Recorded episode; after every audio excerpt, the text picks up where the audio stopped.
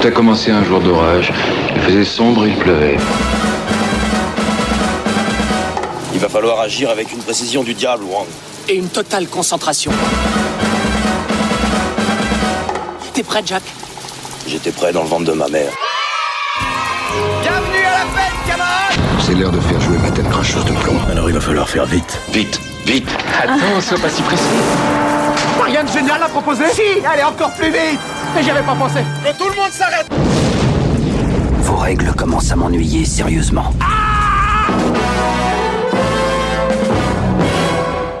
Salut à tous et bienvenue dans ce nouveau numéro de Retour à l'écran express. L'idée de ce format, plus court et un peu différent de notre podcast habituel, c'est de donner régulièrement une carte blanche à l'un d'entre nous pour remettre en lumière un film un peu trop vite oublié, mais qui lui tient à cœur. Et pour ce deuxième numéro, c'est moi, Mick, qui ai choisi de vous parler du veilleur de nuit du danois Ole Bornedal. Un mystérieux serial killer rôde.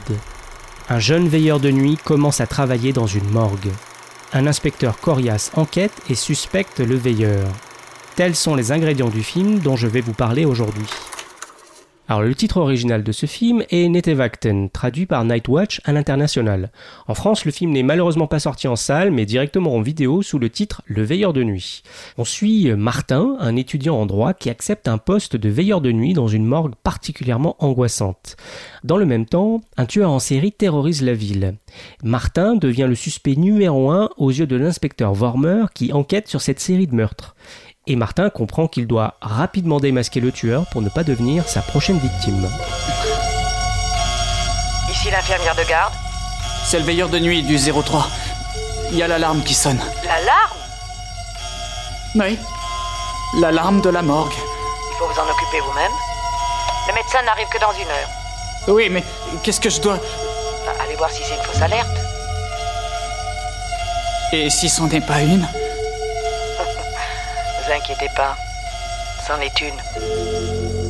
Le veilleur de nuit est clairement un thriller, hein, très angoissant, il a beaucoup de suspense, il joue astucieusement avec le hors-champ et la peur du noir.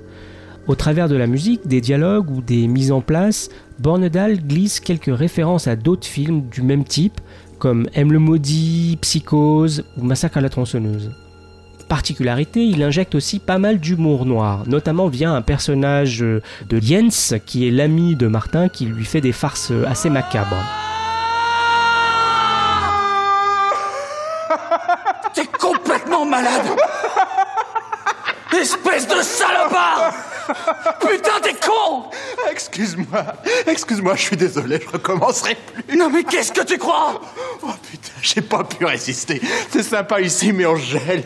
Alors on a un casting solide, mais pourtant fait essentiellement de débutants et de jeunes. Martin, l'étudiant, est interprété par Nicolas Coster-Waldo, dont c'est le premier film cinéma, et par la suite on le verra dans God of Egypt, Domino de Brian De Palma, mais il est surtout connu internationalement aujourd'hui via son rôle dans Game of Thrones, où il interprète James Lannister. Jens, le bon copain à l'humour noir prononcé, est interprété par Kip Bodnia, alors c'est le premier film cinéma euh, de ce comédien qui avait fait un peu ses gammes à la télé dans des courts-métrages, mais on va surtout le revoir euh, par la suite dans euh, Pusher, le premier film de Nicolas Winding Refn, où il interprète Frank, qui est d'ailleurs un personnage assez voisin de celui qu'il interprète dans Le Veilleur de nuit. L'inspecteur Vormer, lui, est interprété par Ulf Pilgar, qui est un comédien rodé, mais plutôt connu à l'époque au Danemark pour ses comédies.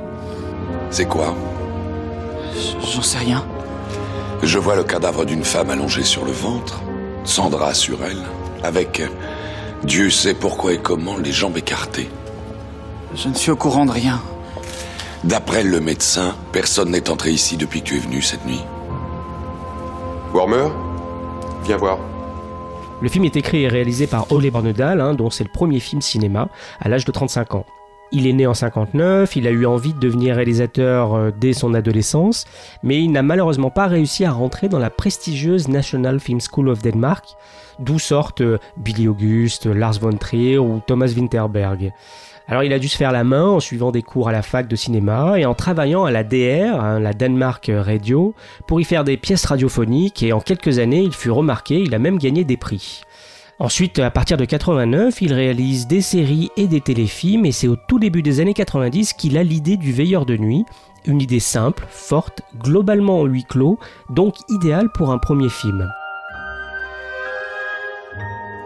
Il trouve des producteurs, les financements commencent à arriver, et à l'automne et l'hiver 92, il met la dernière main au script pour le tournage. C'est un script aux ambitions formelles assez prononcées et qui se déroule dans un cadre horrifique peu fréquent au Danemark. C'est aussi un film à petit budget et pour pallier à ce problème, la production engage une équipe relativement jeune et volontaire pour faire des gros horaires, parfois jusqu'à 11 heures par jour, et un tournage en décor réel. Ole Bornedal arrive bien préparé euh, sur le tournage, hein. il a un storyboard complet, et pourtant il n'est pas figé. Il est sensible aux improvisations des comédiens qui apportent un vrai plus et lui permettent d'affiner son scénario au jour le jour.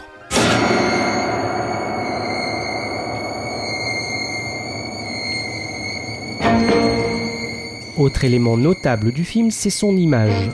Malgré son faible budget, le film est tourné en 35 mm avec beaucoup de déambulations dans les couloirs de la morgue, filmé au Steadicam, un système de stabilisation de prise de vue qui permet des travelling fluides, et une photographie colorée, très contrastée en clair-obscur, laissant de larges plages sombres. Et c'est ce travail-là qui va révéler le talent de son chef opérateur, Dan Losten. Dan Losten, c'est quelqu'un qui a un solide background au moment du tournage du Veilleur de nuit, mais qui n'a pas eu de coup d'éclat qui lui permet d'accéder à des projets de plus grosse envergure. Et c'est justement le Veilleur de nuit qui va lui permettre de décrocher un peu des projets plus prestigieux, notamment ceux de Guillermo del Toro, comme Mimic, Crimson Peak ou La forme de l'eau, ou encore les films de Christophe Gans, Le Pacte des loups et Silent Hill en tête.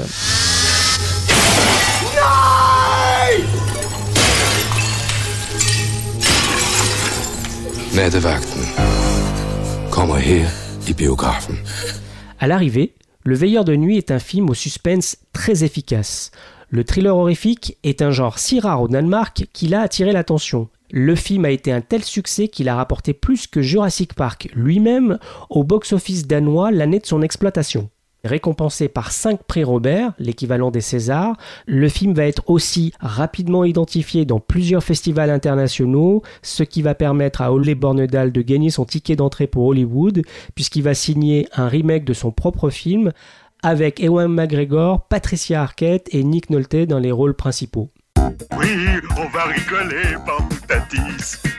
Écoutez, Thérèse, je n'aime pas dire du mal des gens, mais effectivement, elle est gentille. Vous savez, les avis, c'est comme les trous du cul. Tout le monde en a un. Eh bien, mettons-nous au travail. Ah, on va rigoler. Alors moi j'ai découvert le film au milieu des années 90 hein, grâce à mon ami d'enfance Felipe hein, que je salue ici puisque je sais qu'il nous écoute. Il m'avait recommandé ce film, ce sont des éléments qui m'avaient euh, assez intrigué, sachant que je suis assez fan de films comme euh, Le silence des agneaux, euh, Le sixième sens de Michael Mann ou Seven de Fincher. J'aime beaucoup les personnages du film qui sont assez basiques, très simples, voire même assez naïfs hein, dans leur caractérisation, mais qui sont quand même attachants.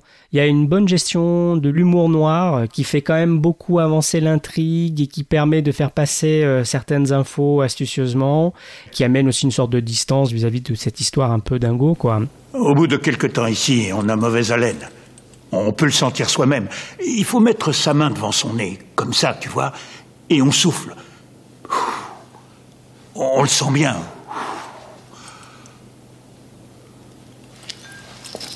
C'est vrai, non? Oui, il n'y a pas de doute. C'est une maladie professionnelle. Ça n'a rien d'étonnant. Alors le film est lézardé de séquences de suspense que je trouve assez bluffantes pour un premier film. Il y a plusieurs rondes de nuit qui scandent le film régulièrement et qui vont être de plus en plus euh, extrêmes pour le personnage principal. On a un vieux veilleur de nuit qui part à la retraite et qui va donner des informations pour faire les rondes à Martin et euh, notamment il doit euh, passer une clé dans une boîte pour prouver qu'il est passé dans la pièce lors de sa ronde. Et évidemment à chaque fois on va jouer avec nos avec la peur de voir des cadavres. Hein. Il y a vraiment cette notion-là héritière du film d'horreur et le film va jusqu'au bout de l'idée. Il tourne même autour de la nécrophilie, hein, le fait d'aimer euh, faire l'amour avec des cadavres. Il y a cette idée-là qui revient plusieurs fois à différents embranchements du scénario.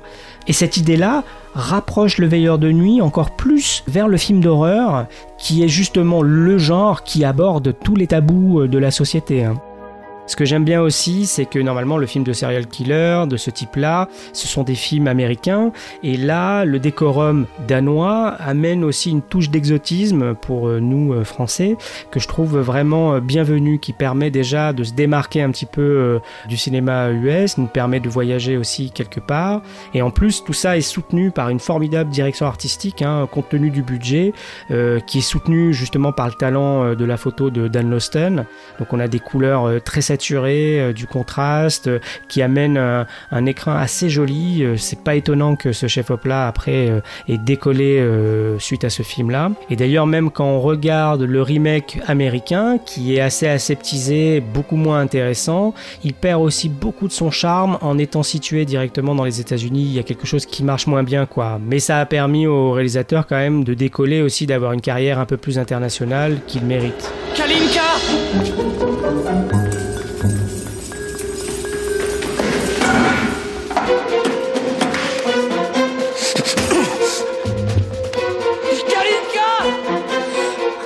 Le film n'est malheureusement pas disponible sur les plateformes de SVOD classiques, il faut donc se tourner vers le support physique pour pouvoir le découvrir.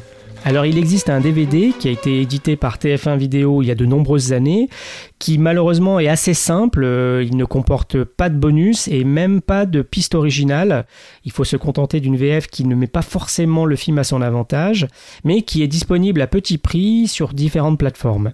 Ou alors, pour les anglophones, il existe un DVD édité en Angleterre en 2010 sous le titre Night Watch qui comporte la piste originale avec des sous-titres anglais. Après ça, on mesure la chance qu'on a d'être en vie.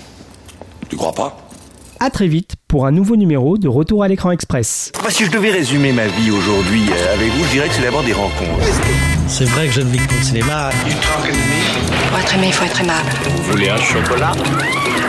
C'était pas ma Quelle est votre devise Je m'appelle Bond. James Bond. Vous délirez totalement là. C'est ça qui permet de voyager à travers le temps. La vie a plus d'imagination que nous. J'espère que je ne vous apprends rien. Vous êtes un mélancolique. Mélancolique, mon cul.